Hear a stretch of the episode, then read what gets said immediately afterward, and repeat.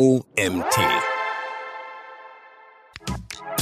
Herzlich willkommen zur nächsten Folge des OMT Online Marketing Podcasts.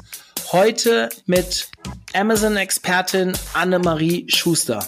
Ja, oder wo auch wirklich Leute versucht haben, mal so Grauzonen oder Blackheads zu benutzen und dann waren sie aber auch wirklich gesperrt und dann kamen sie auch nicht mehr rein. Also Amazon ist da wirklich sehr, sehr, sehr rigoros.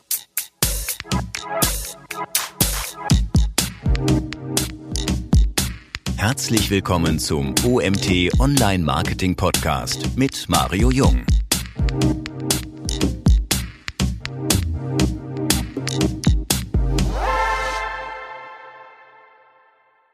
Herzlich willkommen zu unserer nächsten OMT Online Marketing Podcast Folge. Heute mit einem weiblichen Gast, der auch unsere Konferenz bereichert hat. Und zwar ist die Annemarie Schuster da. Hallo Annemarie. Hallo.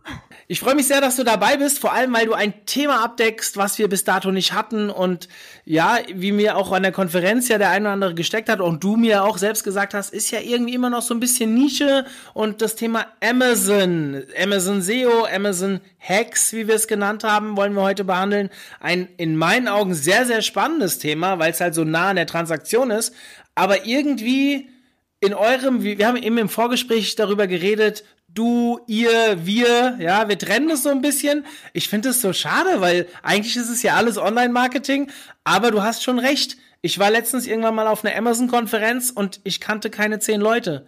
Und da waren 800 Mann da. Und wenn ich auf eine Online-Marketing-Konferenz gehe, kenne ich wahrscheinlich 50 Prozent der Leute. Es ist schon interessant, was da so für ein Kosmos neben dem Online-Marketing-Kosmos entstanden ist. Oder wie siehst du das? Ja, ich sehe das genauso. Ich war auch euer Nischengast, was aber nicht so schlimm war. Ich habe mich wirklich wohlgefühlt. Ein paar Gesichter kannte ich ja auch zum Glück schon, auch von OMR. Ähm, ja, aber tatsächlich ist so, wie, wie, du schon sagst, so eine ganz kleine Abgrenzung mit ihr und wir, weil äh, tatsächlich äh, das, das Google SEO und, äh, und, äh, und speziell, wie es bei euch in der Site-Klinik auch gezeigt wurde, das Thema Webseiten ist ja auch so komplex, ja. Ähm, ich würde jetzt nicht sagen komplexer als Amazon, aber es ist eine andere Komplexität und ähm, deswegen äh, trennen wir das dann auch so ein bisschen. Ne? Man kann immer dieses Amazon SEO und Google SEO so schwer miteinander vergleichen, obwohl wir auch ein paar Daten von Google letztendlich nutzen. Aber ähm, ich denke mal, das wird sich auch noch ein bisschen vermischen. Ihr seid ja auch, äh, wie der Karl Kratz, ja auch mal bei unseren Konferenzen, bei unseren Amazon-Konferenzen. Also es vermischt sich ja immer mehr, wie man sieht. Ja, ich, ich glaube, es geht noch nicht schnell genug voran. Weißt du, woran ich das immer besonders merke? An unserer ähm, OMT-Bubble. Also wenn ich zum Beispiel ein Webinar zum Thema Amazon habe, haben wir bei Webinaren noch viel weniger Besucher, als wenn ich zum Beispiel SEO oder Social Media Marketing mache. Und das finde ich, daran erkenne ich immer, wie Bubble getrieben wir doch alle noch sind und gerade ich jetzt mit jemand, der jetzt seit fünf Jahren jetzt dieses Format hier macht, also nicht den Podcast, sondern den OMT an sich, ja, ich kann schon sagen, dass mein Netzwerk massiv gewachsen ist in den fünf Jahren und trotzdem habe ich das Gefühl, dass ich in diesem Mikrokosmos wirklich total also außen vor bin. Und das finde ich halt auch spannend. Ich habe mir auch so wirklich als Aufgabe gesetzt, weil ich mich durch deine Person ein bisschen mehr wieder damit beschäftigt habe, dass ich eigentlich in den nächsten zwölf Monaten mal mehr in diese Bubble reinstechen möchte und finde es deswegen auch cool, dass du uns hier unterstützt und uns hier mit dem Podcast auch direkt einen Gastbeitrag mitlieferst. Äh, also vielen, vielen Dank dafür. Ja. Und vielen Dank auch dafür, dass ich mitmachen darf. ja, sehr, sehr gerne. Und ähm, zu deiner Person, wir haben äh, ja uns an der Konferenz gar nicht so viel unterhalten, weil so viel zu tun war. Aber ich habe es sehr bedauert. Aber du bist aus meiner Region, du kommst hier aus dem Rhein-Main-Gebiet, total spannend. Und ja. darüber hinaus, du hast schon, wie lange bist du jetzt schon dabei? 2013 die erste Firma gegründet? Ja, genau, 2013. Willst du uns ein bisschen was dazu erzählen? Ich glaube, es ist besser, als wenn ähm, ich es erzähle. ja, okay. Ähm, also 2013 habe ich selber damals als Händlerin angefangen in die Selbstständigkeit, habe auch von zu Hause, von meinem Wohnzimmer aus Sachen versendet, also so wirklich ganz klassische Story und äh, wurde dann immer so ein bisschen größer, habe Mitarbeiter dann gehabt, eine eigene Firma und irgendwann wurde dieses Thema mit Amazon so spannend, was man damit auch alles machen kann und besonders dieser technische Aspekt, weil ich Informatikerin bin und alles, ich mag alles so mit Einsen und Nullen und Logik und wow. ähm, äh, das war halt einfach für mich äh, das Ding, wie man datengetrieben ja und effizient arbeiten kann, was was eigentlich das Amazon SEO auch wiederum erklärt, ne, was es genau ist, was es ausmacht.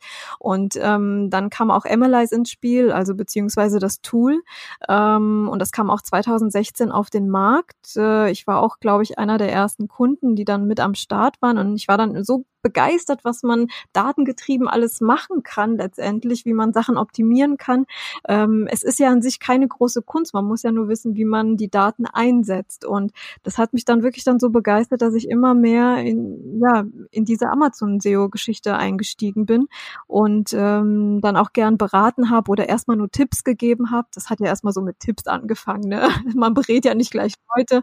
Und das hat dann auch Spaß gemacht. Und ähm, irgendwann war man in diesem Kreis von Leuten, die sich damit wirklich befassen und sich wirklich intensiv damit befassen.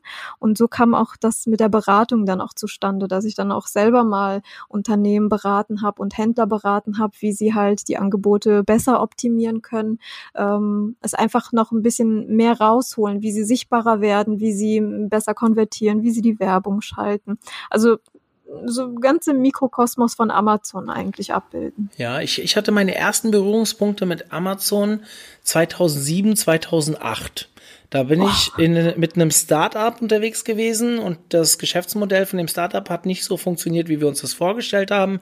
Mussten, ja. genau wie alle unsere Wettbewerber, also das Problem war damals, war eine werbefinanzierte Sportler-Community und mhm. die Wer kennt wen? Wirst du auch kennen als Mainzerin ja, wahrscheinlich. Na und, klar, natürlich. Und Facebook kam dann im dritten Quartal 2008 auf den deutschen Markt. Da sind die, ja, die, die Page Impressions im World Wide Web so in die Höhe geschnellt, dass die Werbepreise dermaßen gefallen sind, dass wir halt ja. nicht mehr genug Geld verdient haben und mussten uns dann alternative Geschäftsmodelle überlegen. Und so sind Wettbewerber auf verschiedene Ideen, die unterschiedlichen Wettbewerber auf unterschiedliche Ideen gekommen. Und wir haben halt das Thema Affiliate Marketing für uns entdeckt oder wollten wir entdecken. Ja. Aber das war gerade so die Phase, wo Amazon in Deutschland gerade so mit einem Affiliate oder überhaupt mit, ich weiß, ich kann das gar nicht mehr richtig rekonstruieren, erst angefangen hat mit diesem Affiliate-Geschäft oder zumindest war es in Deutschland noch nicht so durchdrungen und dadurch ja. haben wir auch dieses Geschäftsmodell nicht gewuppt bekommen. Hätten wir heute wahrscheinlich damit begonnen, mit der Userzahl, die wir damals hatten, die schon im sechsstelligen Bereich war, hätten wir wahrscheinlich spielend überleben können aber damals ging das noch nicht. Und dann habe ich mich auch wieder jahrelang davon entfernt. Und muss auch zugeben, jetzt in meinem Dunstkreis habe ich, oder in meiner, ja, Bubble, wie man es dann wieder auch nennen mag, so das Gefühl, dass seit drei Jahren das Thema wieder extrem an Fahrt gewonnen hat. Also jetzt so seit 2015, 2016. Und wenn du mir jetzt sagst, dass du seit 2013 oder sogar vielleicht schon ein bisschen früher dabei warst, dann bist du ja echt schon ein alter Hase in diesem Thema. Äh, Jein, sagen wir mal so, es, es reicht, um bei Amazon Erfahrung gesammelt zu haben. Ja, weil das, weil es so schnell geht. Es ist halt so schnellliebig. Da ändert sich immer so viel und so schnell was. Und alles, was ich mal 2013 gelernt habe, kannst du jetzt eigentlich in, den, in die Tonne kloppen, weil es gilt ja einfach nicht mehr. Na, so, so wenig von früher kannst du noch einsetzen. Da musst du halt einfach so mit der Zeit gehen. Das ist immer bei Amazon extrem wichtig. Ja, das ist bei Google SEO übrigens nicht viel anders. Auch, ja, genau, ich wollte sagen. Aber ja, trotzdem. Äh, ja, cool. Nee, ich glaube, die Hörer wissen jetzt zumindestens, wenn wir gleich über Amazon Hacks reden und über äh, Verbesserungstipps oder wie auch immer, dass wir jemanden hier als Gast haben, die sich schon sehr lange damit beschäftigt und wahrscheinlich relativ fit ist in diesem Thema. Zumindestens war das auch das Feedback derjenigen, die deinen Vortrag gehört haben bei uns auf der Konferenz. Für diejenigen, die den Vortrag ähm, ja gerne nochmal hören wollen. Die Aufzeichnungen sind noch nicht online, aber wenn sie da sind, kann ich gerne den Link zu der Aufzeichnung, ähm, zumindestens, die ist leider nicht äh, kostenfrei zu erhalten, aber wenn ihr sie euch anschauen wollt, dann könnt ihr gerne auf den Link gehen und euch das nochmal anschauen. So, so viel zur Werbung. Jetzt kommen wir mal ähm, zum Thema. Amazon Hacks. So, ähm, was ist denn ein Amazon Hack? Ja, also es ist jetzt nicht Hack, ja, auch wenn ich das lecker finde. Es ist ein, ja, ähm, also Hack ähm, ist eigentlich etwas, was man schnell und leicht umsetzen sollte und kann. Also so, das ist so meine Definition von Hack, weil es ist jetzt einfach, wie gesagt, alles keine Kunst, sage ich. Ja. Ähm, aber ein Hack ist ein etwas, was man leicht in die Praxis umsetzen kann und auch sollte, weil es auch wichtig ist. Ja, ich muss das ich finde das immer spannend, wenn jemand nämlich das Wort Hack nutzt. Also ich habe das mal ähm, mit einem Webinar gemacht vor zwei oder drei Jahren. Hier bei uns habe ich äh, zehn Link-Building-Hacks gemacht und da bin ich ziemlich dafür zerrissen worden, warum ich denn so provokante Titel nutzen würde. Ähm, und ich habe mir lange überlegt, was hätte ich denn sonst schreiben sollen. Klar, ich hätte auch Tipps schreiben können, aber das fand ich irgendwie zu langweilig. Und dann, ja, also deswegen äh, fand ich das ganz cool, dass du es mal definierst, weil ich habe nämlich damals, als ich das online gestellt habe, sehr viel Feedback bekommen. Ich soll doch mal erklären, was ein Hack ist. Jetzt weiß ich es natürlich, aber wir müssen ja mal davon ausgehen, dass ein paar unserer Hörer das noch nicht gehört haben und dementsprechend danke für die Definition. Und ähm, ja, wir haben uns ja so ein bisschen auf die Fahne geschrieben, hier bei unserem Podcast sehr hands-on zu sein und ja, möchten auch mal konkrete Tipps raushauen. Jetzt meine Frage, hast du uns was mitgebracht? Vielleicht so zwei, drei Hacks, Geil, ich liebe dieses Wort. Ähm, Hacks, die wirklich, wo du weißt, die funktionieren immer, beziehungsweise die würdest du jedem empfehlen, ähm, wie man sehr schnell, sehr einfach seine Produkte besser platziert oder positioniert oder äh, wie auch immer auf Amazon. Ja, also definitiv. Und äh, die meisten kosten davon auch gar nichts. ähm, Sagen wir mal so, also als ersten Tipp habe ich mir jetzt einfach mal auch aufgeschrieben, was macht man denn eigentlich zum Beispiel, wenn man bei Amazon gerade ein Produkt rausgebracht hat oder es vielleicht auch schon ein paar Tage online ist oder auch ein paar Wochen und äh, da kommen einfach keine Impressions und da kommen auch keine Verkäufe und dann fragt man sich ja, was stimmt denn hier nicht? Ne? Da muss man ja irgendwo mal ansetzen ähm, und auf die Fehlersuche gehen. Und äh, so mein kleiner Hack ist dabei, dass man einfach auch erstmal guckt, ist man in der richtigen Kategorie, weil äh, das ist halt auch immer so eine Bauchgefühlssache, ne, was die meisten Leute dann gern machen. Ne? Das gehört auf jeden Fall da rein. Da bin ich mir ganz sicher, da glaube ich dran. Ähm, das kann man aber natürlich auch, wie gesagt, datengetrieben auch alles rausfinden, wo gehört denn wirklich mein Produkt hin. Und wenn ich zum Beispiel in der falschen Kategorie sein sollte, ohne es zu wissen, kann es nämlich sein, dass am Amazon denkt, ich bin total unwichtig und unrelevant für die Käufer. Ne, in Relation vergleicht es mich ja auch mit anderen Produkten in meiner Kategorie. Und wenn ich dann falsch gelistet bin, kann es auch sein, dass ich da wirklich keine Impressions abbekomme und meine Keywörter, die ich hinterlegt habe, einfach nicht ausgespielt werden. Hm, so, deswegen dann, bist du einfach downgerankt. Genau, ich genau, ich werde so ein bisschen abgestraft, ne? So, also ich passe irgendwie nicht zu diesen Kon Produkten, die jetzt in dieser Kategorie drin ist, auch wenn ich das glaube. Und ähm, da hilft es halt einfach mal äh, auch ähm, sich auch mal die anderen Produkte anzugucken, wo die denn halt in welche Kategorie die sind. Und auf der linken Seite bei Amazon gibt's ja auch sowas wie so ein kleines Dropdown-Menü, das ist schon ausgeklappt und da stehen ja die ganzen Kategorien, zum Beispiel zu einem Schlagwort wie ähm, Knoblauchpresse, ganz klassisch jetzt. Äh, wo findet man denn das? In welchen Kategorien? Und auf der linken Seite wird dann gleich auch angezeigt, wo überall diese Knoblauchpresse zu finden ist. Und in Tools kann man das auch schön auslesen, wo die meisten Produkte drin sind. Äh, natürlich sind solche Produkte wie Knoblauchpressen in bestimmt 20 Kategorien zu finden, aber es gibt eigentlich nur ein oder zwei, höchstens drei relevante Kategorien, wo man wirklich rein sollte, damit man auch wirklich gut ausgespielt wird. Und das ähm, ist so einer der ersten Hacks, einfach mal zu überprüfen, bin ich denn überhaupt richtig, wo ich bin? Kann das sein, dass man, wenn man zu viele Kategorien angibt, dass das auch negative Auswirkungen hat? Also eigentlich kann man als Seller nur eine angeben, es sei denn, man ist Vendor, dann ähm, glaube ich, gibt es schon die Möglichkeit, dass man zwei beziehungsweise auch drei mit angeben kann. Aber äh, man kann grundsätzlich nur eine angeben und Amazon belohnt einen manchmal, indem es noch eine zweite und eine dritte schenkt, von Algorithmus her, dass, dass Amazon denkt, okay, du könntest auch in dieser Kategorie relevant sein, aber das macht dann Amazon und das kann man sehr wenig beeinflussen und man kann es auch nicht beantragen oder sonstiges. Also das macht Amazon selbst.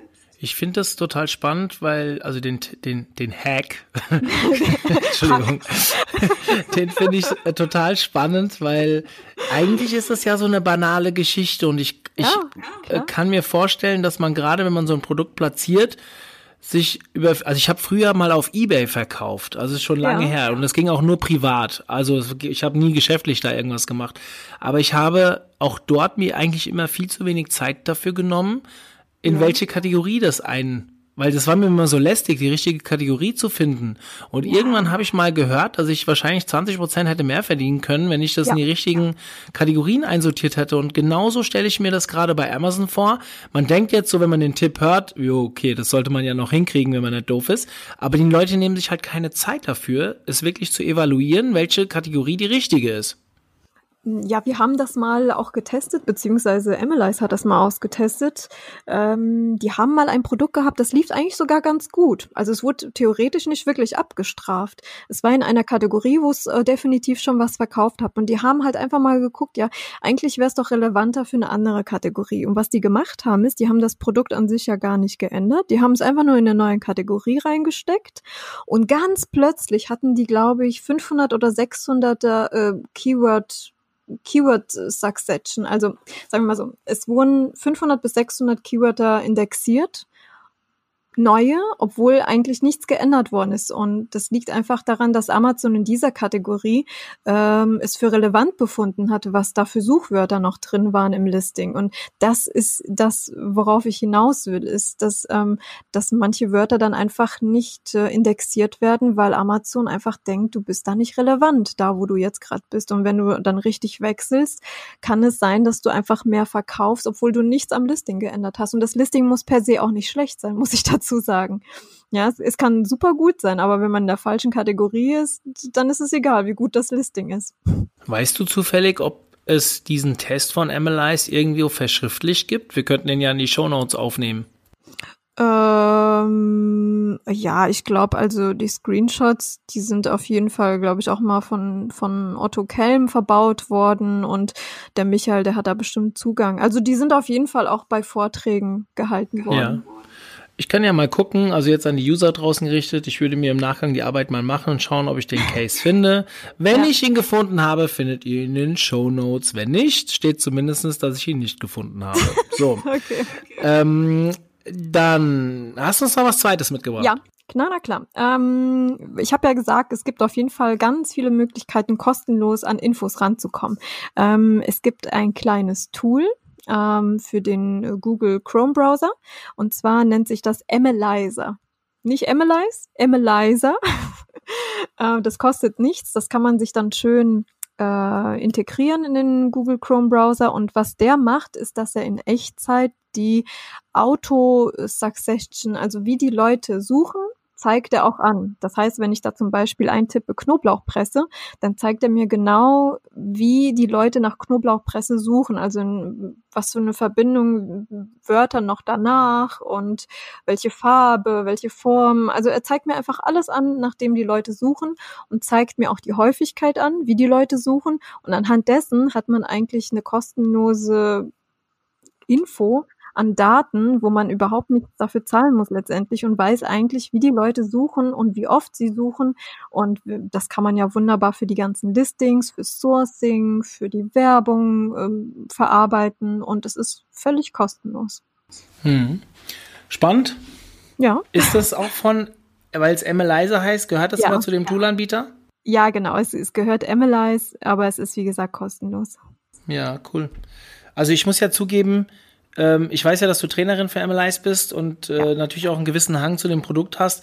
Ich kenne gar kein anderes. Das war das einzigste, mit dem ich jemals mal Amazon äh, Marketing zu tun hatte und habe nur Leute kennengelernt, die davon schwärmen. Ich mhm. habe keine Aktien im Feuer, dass ich das jetzt hier so dementsprechend äh, äh, äh, promote. Ähm, gerne an die U ger gerne an die User gerichtet, wenn ihr ähm, das hier äh, irgendwann hört, ja, wenn es dann mal online ist und ihr unsere in unserer Facebook Clubgruppe, wir haben ja eine OMT Clubgruppe, da werde ich ja jeden Podcast ankündigen. Wenn ihr Lust habt, kommt mal in die Clubgruppe rein und äh, ihr könnt ja auch mal für ein anderes Tool äh, Partei ergreifen. Also ich würde mich da sehr für interessieren, auch mal diese Tool-Landschaft kennenzulernen. Also wenn da jetzt hier Zuhörer dabei sind, die sich da auskennen, die vielleicht jetzt nicht von MLIs sind, dann äh, sehr gerne. Ja, nutzt die Chance und lasst uns doch darüber diskutieren. Cool, ich liebe das, wenn ich so von offline auf online hinweise.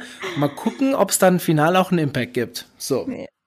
Ähm, muss aber dazu sagen, dass ich tatsächlich äh, ein Freund von datengetriebenen Tools bin und ich nutze selber drei Stück gleichzeitig, also nicht nur MLIs. Aber dazu später.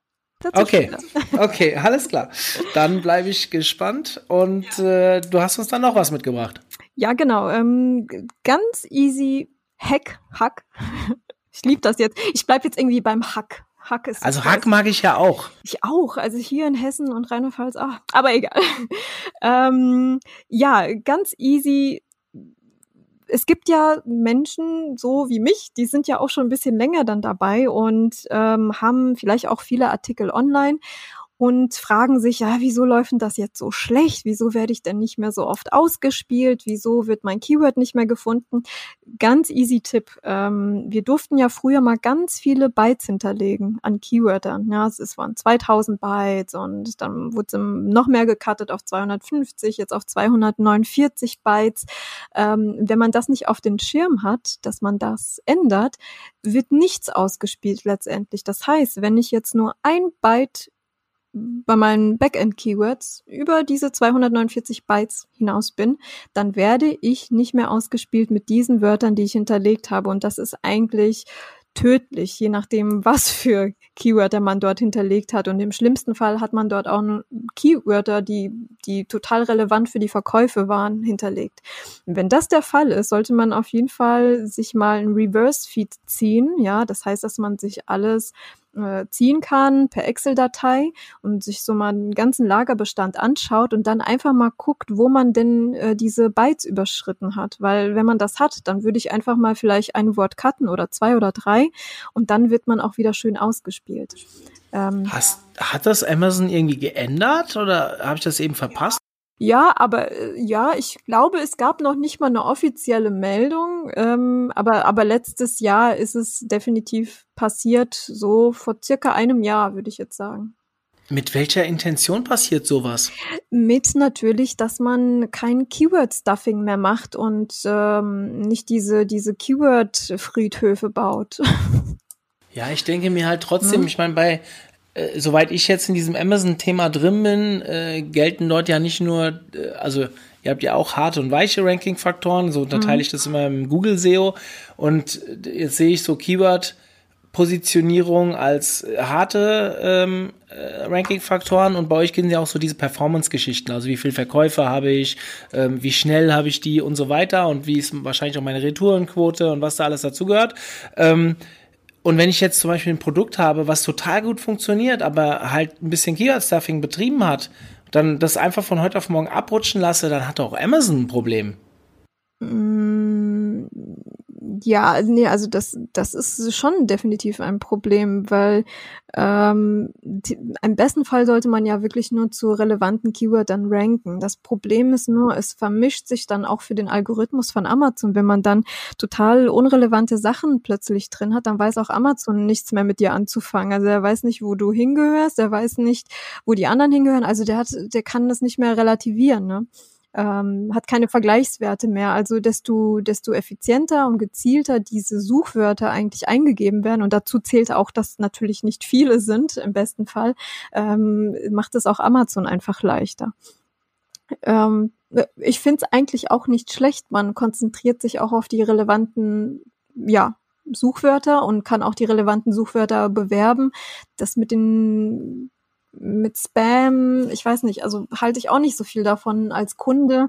Man kriegt halt wirklich dann so viel ausgespielt und man möchte dann fast gar nicht mehr einkaufen, weil es dann so kompliziert wird. Also letztendlich wollten sie es vielleicht vereinfachen, äh, haben aber, glaube ich, diese nicht ganz kommuniziert. Ich weiß nicht mehr, ob sie es wirklich kommuniziert haben. Ich weiß nur, dass, dass wir das irgendwann mal rausgefunden haben. Also der Sinn macht, also es macht ja absolut Sinn, so zu arbeiten als Amazon. Wir haben früher, also wir, wir Google SEOs, sage ich immer, Ja. haben ähm, immer so, also ist noch nicht so lange her, zwei, drei Jahre, haben immer davon geredet, dass Amazon eigentlich so ist wie Google vor zehn Jahren. Also relativ einfach zu beeinflussen in Form von, von ähm, äh, mit Keyword-Stuffing und so weiter. Und wenn ich dich jetzt so reden höre, empfinde ich das als sehr gute Entwicklung, weil ich bin ein riesen Fan davon, wie sich Google entwickelt. Jetzt gibt es wahrscheinlich die viele auf mich, äh, relativ viele, die auf mich schimpfen, weil sie vielleicht schon mal zu Unrecht irgendeinen äh, Downgrade bekommen haben bei Google oder vielleicht sogar eine Abstrafung. Aber ich bin jemand, der halt von Beginn an sehr Whitehead gearbeitet hat, sehr viel über Content kommt. Klar, ich mache auch Linkbuilding, aber nicht in Form von ich kaufe jetzt Links, sondern ich überlege mir halt Link-Kampagnen und das funktioniert dann halt auch. Und so stelle ich mir das halt auch ein bisschen bei Amazon vor, dass die natürlich auch, je besser die Ergebnisse sind, die sie ausspielen, desto wahrscheinlicher wird es ja auch, dass die Produkte verkauft werden. Und ich weiß nicht, ob es dazu Statistiken gibt, aber gefühlt bestellt ja jeder in Deutschland bei Amazon. Ja, gefühlt schon, ja.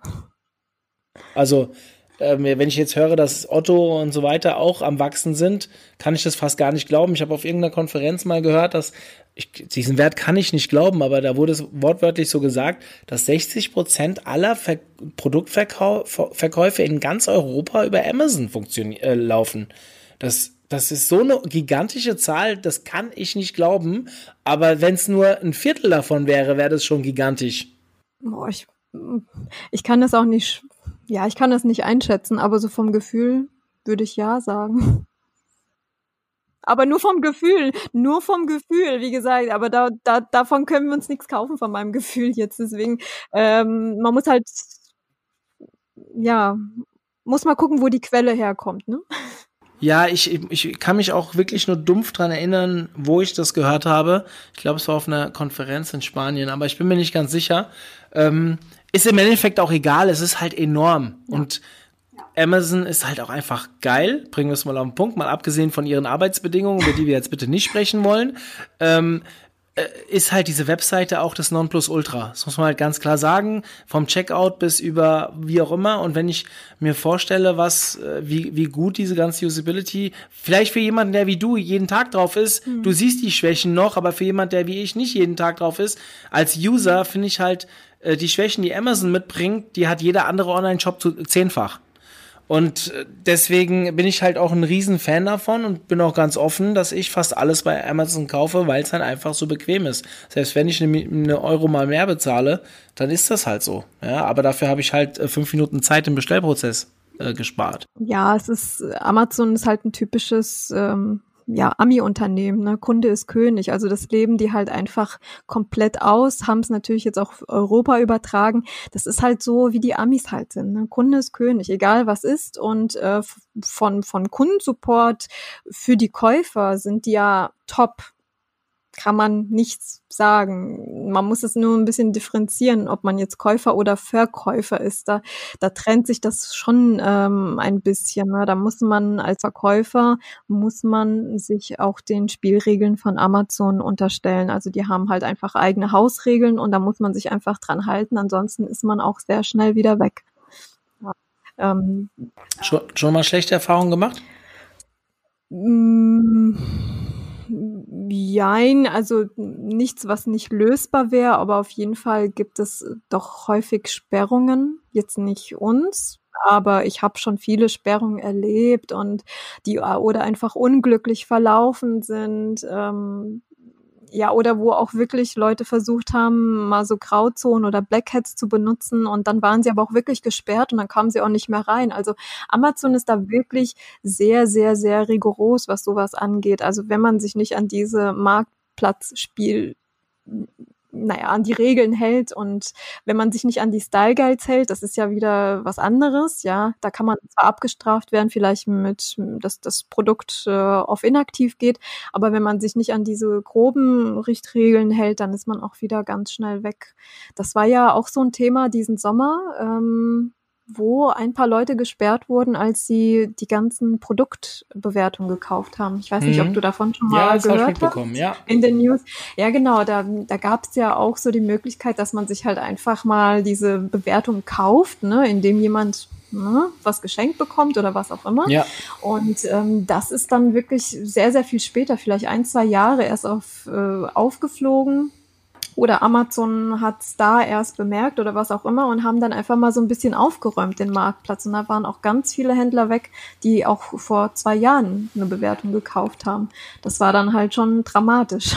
Also ich, ich kenne, ich glaube, ich selbst bin in zwei oder drei Amazon-Gruppen, wo irgendjemand, der halt regelmäßig Produkte rausbringt, genau nach solchen Produkttestern oder wie auch immer sucht und dann mir, also ich habe da noch nie so groß mitgemacht. Ich habe einmal meinen Freund mhm gefragt, äh, was er damit auf sich hat. Und er sagt halt, er sucht dann Leute, die kaufen offiziell das Produkt. Er gibt halt hintenrum das Geld zurück und äh, dafür kriegt er halt seine Bewertung. Und ja. das ist halt genau das, was man ja nicht mehr darf. Oder, ja, oder nie durfte. Du, eigentlich, genau, eigentlich nie durfte. Und ja. äh, Amazon ist nicht doof. Amazon hat spezielle Techniken, wie sie da schon mit Algorithmus und so rausfinden können, ne? äh, ob das jetzt echt ist oder nicht. Ja. Ja. ja also die merken, die, ich, ich glaube auch, aber ich kann das jetzt, wie gesagt, nicht mehr mit Daten belegen. Ich glaube aber auch, dass sie die Möglichkeit haben, wenn man sagt, Mama, Papa, bewerte doch mal mein Produkt, die wissen das schon, dass Mama und Papa da irgendwo in der Nähe oder was auch immer sind. Ja, also erinnert mich auch extrem an Google. Ich finde das total spannend, dass man diese Parallelen immer sieht. Ja. Und mich würde es auch mal wirklich interessieren, ob aber das, das wird jetzt mir keiner beantworten können, du auch nicht, aber ob es da auch vielleicht Austausch gibt zwischen diesen großen Suchmaschinen, wie man äh, theoretisch, weil man ist ja keine direkte Konkurrenz. Also schon irgendwo auch, aber äh, ja, ja, ich glaube, dass ja. äh, du weißt, was ich meine. Also so, so, so einen richtigen, was heißt hier, so, so ein Case hatten wir jetzt auch wieder, jetzt im Frühling, glaube ich, war das. Ähm, dass plötzlich Leute die Buybox nicht mehr hatten. Also sprich, die waren eigener Verkäufer und die hatten aber niemand als Konkurrenten mit auf diesem Listing. So. Und sie haben ihre eigene Buybox verloren. Das heißt insofern, man konnte schon dieses Produkt kaufen. Ähm, aber wenn man selber die Buybox verliert, dann steht dort plötzlich, Sie können das bei diesem Anbieter kaufen. Dann muss man eine Seite weiterklicken und dann kann man das erst in einen Einkaufskorb tun, was die meisten Leute eigentlich vom Kauf abhält. Ne? Also so, das ist so die Definition von Buybox verlieren. Ähm, und dann haben sich auch viele gefragt, ja, was soll denn das? Wieso verliere ich meine eigene Buybox? Ist eigentlich gar nicht möglich. Insofern bei Amazon, wenn du das alleine verkaufst und sonst keiner und du am Preis jetzt nicht rumspielst und, und, und. Und äh, dann fand man auch heraus, dass ähm, Amazon so ein bisschen mit Google Shopping äh, abgleicht. Und zwar haben die einfach mal geguckt, ähm, das waren Händler, die zum Beispiel einen Online-Shop hatten und günstiger waren im Online-Shop. Und Amazon wollte das aber nicht. Ne? Ja, du kannst doch jetzt nicht in deinem Online-Shop günstiger sein ne, als bei Amazon. Das geht ja jetzt gar nicht. Und haben dann wohl anscheinend die Buybox dann verloren, selber bei Amazon. Ähm, das, das heißt, ähm, wie gesagt, ich kann das jetzt aber und möchte das ja auch gar nicht jetzt mit irgendwelchen komischen Daten und so belegen. Es ist jetzt einfach nur pure Beobachtung bei mehreren Händlern und das hat jetzt auch viele getroffen dann, dass sie, wie gesagt, ähm, einfach, wenn sie einen eigenen Online-Shop hatten und jetzt auch mit derselben Ehrennummern und so weiter, also irgendwas, was mit Abgleich zu tun hat, ja ähm, wenn das nachvollziehbar war und wenn die da günstiger waren, dann haben die zum Teil wirklich ihre eigene Buybox verloren und äh, bis sie das dann angeglichen haben mit dem Preis. Ja. Nur so. Das ging, das ging sogar, das ging sogar bei mir über den Tisch mit dieses Buybox-Thema. Ich weiß ja. gerade nicht ja. mehr genau warum, aber das äh, ist mir jetzt nicht fremd gewesen. Ähm, ja. Lass uns mal vielleicht ein anderes Thema noch an, äh, schieben, weil du es vorhin so schön angekündigt hast. Du arbeitest mit verschiedenen Tools. Hast du ja. Tool-Empfehlungen für Einsteiger bzw. Fortgeschrittene, ja. die wir ja hier mal weitergeben können? Habe ich, habe ich, habe ich. Also ähm, auf jeden Fall kann ich immer nur dieses kostenlose Tool empfehlen, weil es einfach so mächtig ist, aber es leider unterschätzt wird. Der Analyzer, ne? habe ich vorhin ja mal kurz erzählt. Wie gesagt, kostet einfach null, aber man hat extremst viele Daten, die sehr, sehr wertvoll wiederum sind, die man dann aber auch schön verarbeiten kann, um natürlich wieder Geld zu machen mit dem eigenen Produkt. Ähm, das ist Nummer eins. Ähm, und das ist für alle geeignet, also Profis, Anfänger, da mache ich jetzt keine Unterschiede. Es ist jetzt einfach relevant in meinen Augen. Ähm, dann, was auch super wichtig ist, wenn man zum Beispiel ähm, erstmal mit Handelsware anfängt, machen ja auch sehr viele, ist es natürlich irgendwo wichtig, dass man über den Preis die Buybox gewinnt. In den meisten Fällen. Handelsware bedeutet so. jetzt was? Ähm, Handelsware ist zum Beispiel eine Ware wie Pampers, die jeder verkauft und es gibt ja auch nur, nur ein Listing, aber da sind dann 20, 30 Verkäufer, die sich um die Buybox streiten und äh, meisten, meistens kriegt derjenige mit den besten Performance-Werten und mit dem günstigsten Preis. Ja, ich will jetzt aber nicht günstigster Preis sagen, weil da liege ich ja falsch. Ich weiß, es sind ganz viele Faktoren, aber der Preis ist ein Faktor und den kann man ja ganz, ganz schwer manuell steuern und man kann auch nicht alle fünf Minuten am PC sitzen. Das ist ja tödlich. Das will ja auch keiner. Äh, da bräuchte man auf jeden Fall äh, Preisoptimierungssoftware und äh, da kann ich Seller Logic empfehlen. Die passen einfach nach den Regeln, die man selber eingibt, einfach die Preise immer wieder an. Und so macht das einfach die Software für einen, ja, dass man, wenn man diesen Preiskampf hat. Ne? Manchmal ändert sich jede Minute der Preis und da muss man einfach mitziehen können. Ähm, und Seller Logic hat in Verbindung damit auch nochmal ein Tool, das nennt sich Lost and Found und das ist auch für Händler wichtig, die ein großes Sortiment haben. Es kann immer wieder mal sein, dass Amazon Ware verliert, ähm, falsch einbucht, zerstört wird, ähm, Gebühren sich ändern zu, zu eigenem Nachteil. Äh, dieses Tool überwacht das und ähm, man kann mit diesem Tool dann einen Fall eröffnen sich das das Geld zurückholen von Amazon, was super wichtig ist. Wie heißt das Tool nochmal? Ähm, also Seller Logic heißt die Preisoptimierungssoftware und Lost and Found ist auch vom selben Hersteller. Das ähm, nutzt man dann halt einfach, um einfach sich das Geld zurückzuholen von Amazon. Ganz viele Gründe. Also es muss nicht nur verloren gegangen sein. Es, zum Beispiel ähm, FBA-Gebühren ändern sich mal, wenn etwas neu vermessen wird oder falsch vermessen wird. Und das wird man eigentlich niemals mitbekommen als Verkäufer, es sei denn, man trackt das. Und Seller Logic macht das ganz gut, beziehungsweise Lost and Found. Die merken auch, wenn sich die Gebühren dann plötzlich zu deinem Ungunst ändern. Und das kann man sich dann auch zurückholen, das Geld. Das ist mega spannend. Habe ich noch nie von mhm. gehört, aber ja, Cool. mega. Ähm, dann Controlling, wichtige Sache, wo sich natürlich auch ganz viele am Anfang vielleicht auch ein bisschen verschätzen, ne? sagen, oh, ich mache doch super viel Umsatz, aber dann vergessen sie, dass da ganz viel Werbung für diese SKU lief und dann kriegen sie das einfach nicht mit, dass ihr Was ist SKO?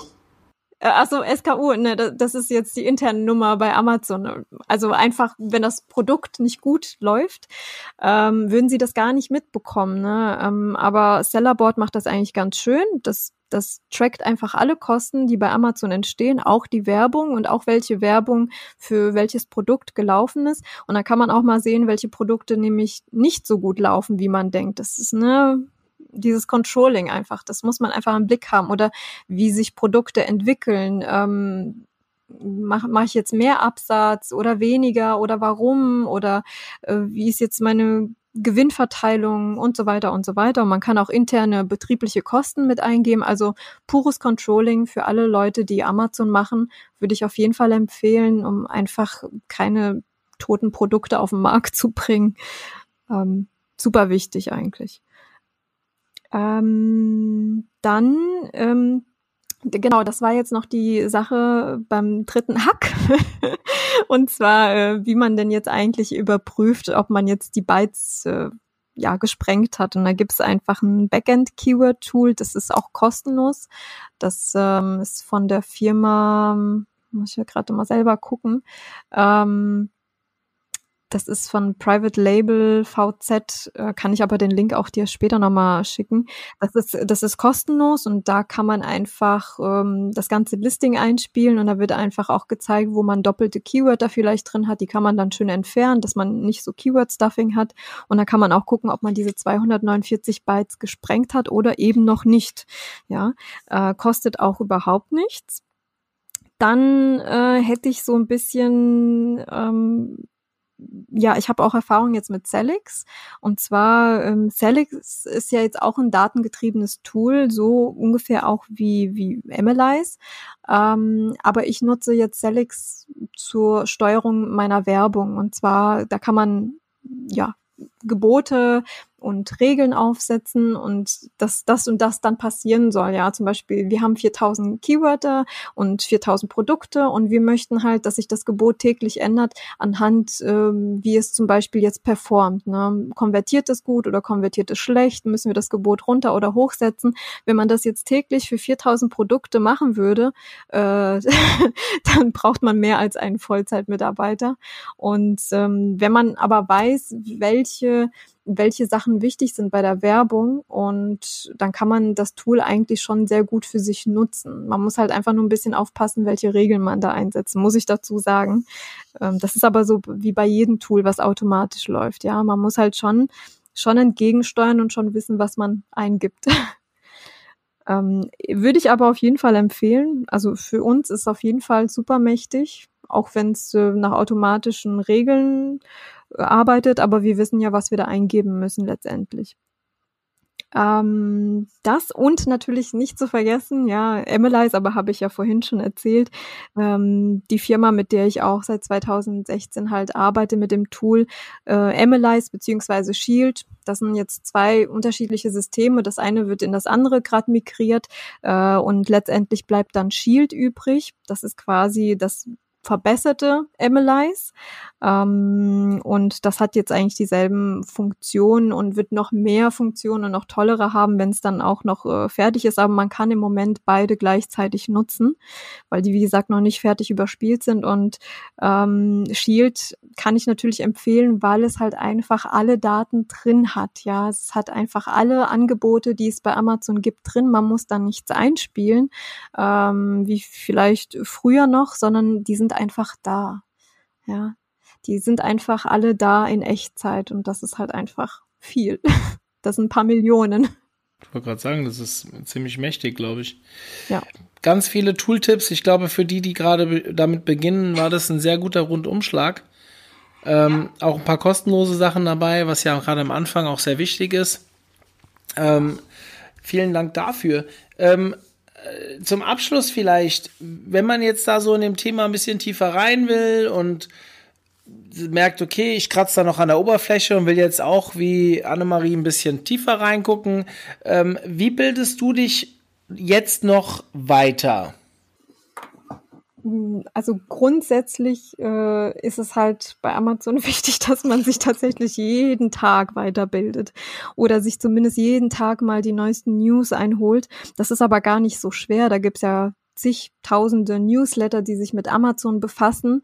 Ähm, oder man geht halt einfach in Amazon-Gruppen. Da gibt es ja auch schon zwei, drei, äh, die einfach über 15.000 Mitglieder haben und ähm, wird da einfach Mitglied und ja, guckt sich einfach in seiner Timeline, würde ich mal sagen, die neuesten News des Tages ein. Gesundheit. und und ähm, ja, es ist so, wie ich mir jetzt halt weiterbilde. Natürlich gehe ich auch auf Kongresse, aber eher, um mich auch ein bisschen auszutauschen, um auch diese Schnittstellen zu überprüfen, ja, ob wir alle so selbe Wissensbasis haben oder ob der eine vielleicht mehr weiß, von dem man auch was lernen könnte. Natürlich habe ich dann auch Kollegen, mit denen ich mich austauschen kann, die jetzt auch Amazon-Berater sind oder man kauft sich Bücher, jetzt auch das von Christian Otto Kelm, der hat jetzt auch ein neues Buch rausgebracht. Ein dickes, dickes, dickes Buch. Da äh, kann man auch ein paar Stunden mit verbringen und sich Basics und so weiter einholen. Ja, ich, ich würde grundsätzlich sagen, Facebook-Gruppen, News jeden Tag lesen reicht eigentlich vollkommen aus, aber die beste Sache, um was zu lernen, ist immer noch die Praxis. Ähm, also halt Genau, selber ausprobieren, AB-Tests fahren. Äh, so machen wir das jetzt letztendlich auch. Wenn wir was Neues rausbekommen, ist es ja meistens so ein Use Case, in dem wir gerade gearbeitet haben und das gerade entdeckt haben. Ja, also einfach immer wieder mal Praxis, ähm, alles ausprobieren, gucken, wie das konvertiert. Für jeden funktioniert das ja auch anders, muss man dazu sagen. Ne? Also man kann auch nicht immer äh, alle Tipps für alle geben, je nachdem, was ein Produkt man hat. ja. ja. Spannend, sehr spannend. Also ich glaube auch hier habt ihr ein bisschen was mitgenommen. Ähm, Christian Otto, ich weiß nicht, wie nennst du ihn eigentlich Otto oder nennst du ihn Christian? Ich nenne ihn, ich nenne ihn Chris. Okay, weil irgendwie habe ich das Gefühl, dass er, ich bin auch mit ihm auf Facebook verknüpft, manchmal von Leuten Otto, manchmal mit Christian angesprochen wird. Und ich bin mir da nie so sicher. Und ich glaube, ich habe ihn schon mit beiden Vornamen in E-Mails angesprochen. Also nicht zusammen, sondern einzeln. Du kannst dir auch Herr Kelm sagen. Er hat sich auch noch nie beschwert bei mir. Dementsprechend ähm, äh, weil, ist das, glaube ich, auch nicht das Problem. Aber es ist definitiv eine Person, der man folgen kann. Ähm, soweit ich weiß, er auch seit kurzem bei Emilize, oder? Ähm, ja, tatsächlich ist er seit Frühjahr jetzt bei Emilize angestellt. Stimmt, das habe ich irgendwie mitbekommen, dass er seinen Arbeitgeber gewechselt hat. Ja, auf jeden Fall, wenn es rund um Amazon geht, habe ich ihn schon ein bisschen länger auf dem Radar. Also auch eine Person, der man folgen kann, meiner Meinung nach, der auch gerne mal was dazu äh, veröffentlicht. Ähm, es ist im Endeffekt immer wie überall, guckt euch um, vernetzt euch, sei es virtuell, sei es offline auf Konferenzen und ja, auf Vorträgen kann man viel lernen, aber die Gold Nuggets, die kriegt man halt meistens dann, wenn man selbst mal ein bisschen ausprobiert oder mit Leuten so eng ist, dass sie dir auch mal ein bisschen mehr erzählen als das, was sie der Allgemeinheit erzählen.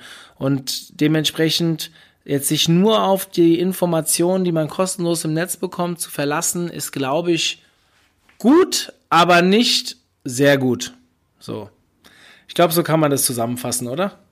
Ja, das sind, wie gesagt, immer nur Impulse, die wir auch geben, weil mehr, mehr ist meistens auch in so wenig Zeit nicht möglich. Da, da müsste man sich schon die ganze Nacht zusammen hinsetzen und äh, drüber sprechen. Also es sind immer nur Impulse, die man gibt und kleine Einblicke ähm, oder Inspiration einfach, was man machen könnte. Aber die Umsetzung bleibt ja immer noch an einem selber und es macht ja auch am meisten Spaß letztendlich, finde ich. Ja, Sehe ich ähnlich. Mache ich übrigens. Ich habe auch meine Spielwiesen im Bereich Google SEO, wo ich ein bisschen was ausprobiere, bevor ich das dann bei meinen Kunden oder auf meinen wichtigen Seiten ausrolle. Deswegen kann ich nur zu äh, empfehlen und ja. Liebe Annemarie, vielen, vielen, vielen, vielen Dank für deinen ähm, Input, den du uns heute hier gegeben hast. Ich fand es sehr kurzweilig und habe mich sehr gefreut, dass du dabei warst. Und hoffe, dass die räumliche Nähe vielleicht uns mal dazu bringt, uns auch mal außerhalb eines Podcasts oder Konferenz zu treffen und sich auszutauschen. Würde mich sehr freuen, früher oder später. Und vielleicht auch spätestens bis nächstes Jahr wieder beim OMT. Ja, ich, ich wollte auch nochmal ganz herzlichen Dank sagen. Es war, also es war für mich echt super dabei gewesen zu sein und ich hatte auch super viel Spaß an dem Tag, wie man wahrscheinlich auch gesehen hat auf den ganzen Bildern. Ja, wir haben noch diese ähm, Fotowandbilder, die sind noch nicht genau. veröffentlicht. Da warst du auch genau. ab und zu zu sehen. Ja, genau, ab und zu ist gut. Ähm, nee, ich hatte echt viel Spaß und habe mich auch echt wohl gefühlt. Äh, und wie gesagt, diese Überschneidungen, die habe ich auch selber schon mitbekommen. Aber ähm, ja, vielleicht gucke ich mir einfach mal so einen Stammtisch Stammtisch von euch an. Ihr habt ja, glaube ich, auch OMT-Treffen. Clubtreffen, genau. Das nächste ja. ist jetzt allerdings in Karlsruhe. Aber wir sind äh, Januar und Februar und Juli und August immer in der Region. Also deswegen sehr gerne. Und da wäre vielleicht auch ein Amazon-Vortrag mal eine tolle Bereicherung. Können wir auch mal drüber reden. Ganz, ganz toll. Super. Dann würde ich sagen, wir beenden es mal an der Stelle. An euch da draußen, ähm, ihr wisst Bescheid wir leben von Bewertungen. Ja, also wenn ihr den Podcast cool fandet oder einfach nur Annemarie cool fandet, dann schreibt ihr bitte jetzt eine 5 Sterne plus, nein, eine 6 Sterne plus, geht glaube ich gar nicht, aber Bewertung und ja, helft uns ein bisschen in den iTunes Ranking Faktoren besser zu werden. Ich würde mich sehr darüber freuen. Liebe Annemarie, vielen, vielen Dank. Dankeschön. Wir sind raus an der Stelle. Bis dann. Tschüss. Zum Abschluss der heutigen Podcast-Folge möchte ich euch nochmal auf den OMT Freelancer Day hinweisen. Dieser findet am 23.04. nächsten Jahres statt und es gibt noch ein paar Plätze, also bewerbt euch jetzt bei uns auf der Webseite und seid dabei.